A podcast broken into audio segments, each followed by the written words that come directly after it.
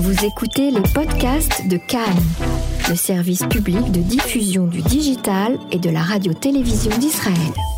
Nous sommes avec David Grimal. Bonsoir, merci de répondre à nos questions. Bonsoir. Vous nous entendez très bien. Vous êtes euh, violoniste et directeur artistique des Dissonances. Euh, vous allez vous rendre à Elat à l'occasion d'un festival. Euh, ce n'est pas la première fois que vous vous rendez sur place. Absolument, c'est la troisième fois que je vais aller jouer dans ce festival, qui est un endroit que j'aime beaucoup.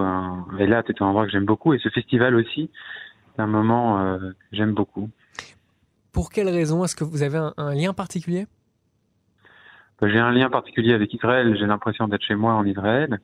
Et puis j'ai un lien particulier avec cette région aussi, puisque quand j'étais, lorsque j'étais enfant, je vivais en Égypte parce que mon père est égyptologue. Et je passais mes vacances souvent au bord de la mer Rouge. Donc euh, c'est un endroit du monde que je connais bien. Et oui, effectivement, et du coup, ça vous rappelle votre, le temps passé au Caire? Oui, le temps passé au Caire, le temps passé à Sharm el-Cher euh, quand on partait en vacances, et donc c'est les mêmes paysages, c'est juste à côté. C'est intéressant parce que pour la plupart des, des, gens qui se rendent à Eilat, euh, c'est vrai qu'ils ne pensent pas forcément, ça ne leur rappelle pas forcément des souvenirs d'enfance d'Égypte ou du Caire spécifiquement. oui, bien sûr. Mais il se trouve que comme mon père est, est égyptologue, j'ai passé toute mon enfance en Égypte, euh, dans les pyramides et dans les temples. Comment on passe au sein d'une même famille d'égyptologue à violoniste écoutez, c'est des mystères, euh, des mystères de, des générations qui se suivent. Mais disons que j'ai une famille où il y a beaucoup de scientifiques et d'historiens, mais il y avait aussi le violon dans la famille, euh, du côté euh, du côté de ma mère, hein, du côté juif de la famille. Mhm. Il y avait cette tradition du, du violon.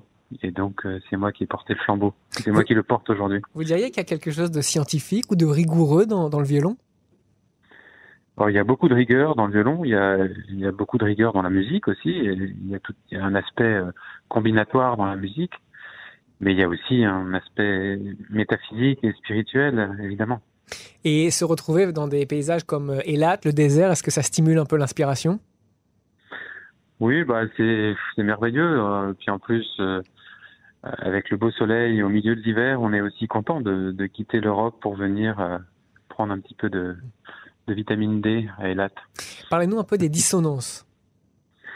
Alors, les dissonances, c'est un orchestre tout à fait particulier. Je dirais que c'est plutôt un festival qu'un orchestre. C'est un orchestre qui réunit euh, des, musiciens qui viennent de toute l'Europe et nous travaillons sans chef d'orchestre. Donc euh, nous jouons euh, du grand répertoire, du Sacre du Printemps, des grandes symphonies. Nous venons de jouer une symphonie de Bruckner, par exemple.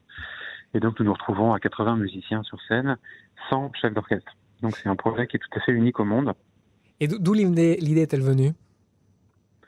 L'idée est venue, je dirais, il y a une quinzaine d'années. Moi, euh, j'avais une carrière de soliste euh, tout à fait euh, normale, on va dire. Mhm. Et j'ai trouvé pas tout à fait mon compte, ni humainement, ni musicalement. Et j'ai eu envie de créer un espace décloisonné où des, des musiciens de toutes origines pouvaient se retrouver pour jouer librement les uns avec les autres. Et donc c'est une, une envie de liberté, de créativité, euh, qui est pas toujours euh, sont de, deux choses qui sont pas toujours possibles dans le monde très traditionnel de la musique classique. Et cela a suscité un, un, engouement ou au contraire des ah réticences? Alors ça a suscité un engouement énorme chez les musiciens et puis des réticences assez fortes du point de vue du milieu de la musique qui est extrêmement conservateur. Donc euh, je pense que les mélomanes qui, qui, qui, vont au concert pour écouter tel ou tel chef, évidemment, ne se reconnaissent pas dans ce projet. En revanche, un public peut-être plus jeune, plus ouvert et moins fétichiste euh, va adorer euh, les dissonances parce qu'il y a une vitalité, une énergie, un enthousiasme, une envie de jouer, une, une excellence aussi, une écoute, voilà, qui sont peut-être. Et j'imagine que ça change aussi les, la manière de travailler, de répéter.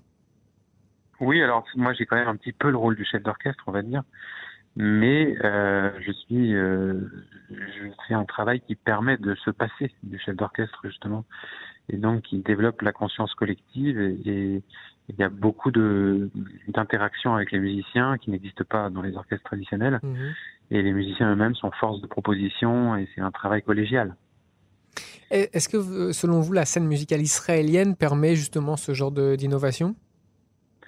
Mais en tout cas, à Elat, nous sommes invités pour la deuxième fois, donc je crois qu'il y a un vrai écho, enfin, euh, un enthousiasme de la part des organisateurs.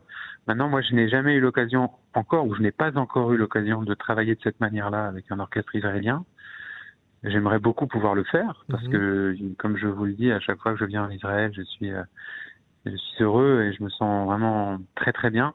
D'ailleurs, je vais revenir donner des masterclass à Mishkenot Shainanim au, au mois de mars. Oui. Euh, à Jérusalem. Vraiment à Jérusalem. Et donc, c'est, euh, en tout cas de ma part, il y a tout à fait, il y aurait tout à fait un désir de travailler avec un orchestre israélien de cette manière-là. Comment va se... On peut le faire partout. Et comment va se dérouler très précisément ce, festival? Je rappelle les dates 22 au 25 euh, janvier 2020 à Elat, à l'hôtel Dan. Voilà pour les informations pratiques. Très concrètement, qu'est-ce qui est au programme? Alors, de mon programme à moi, parce que je connais pas l'ensemble du programme du festival, hein, il y a beaucoup d'autres artistes invités.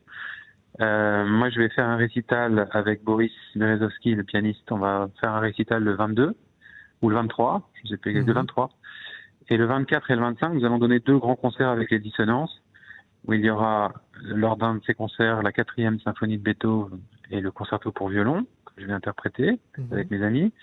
Et ensuite, le lendemain, nous jouerons le, le triple concerto de Beethoven avec Boris Berezovsky et Xavier Phillips, qui est un très grand violoncelliste français, et euh, la septième symphonie de Beethoven, avec les dissonances toujours.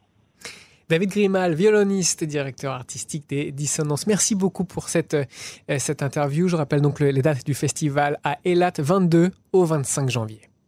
Avec plaisir. Merci.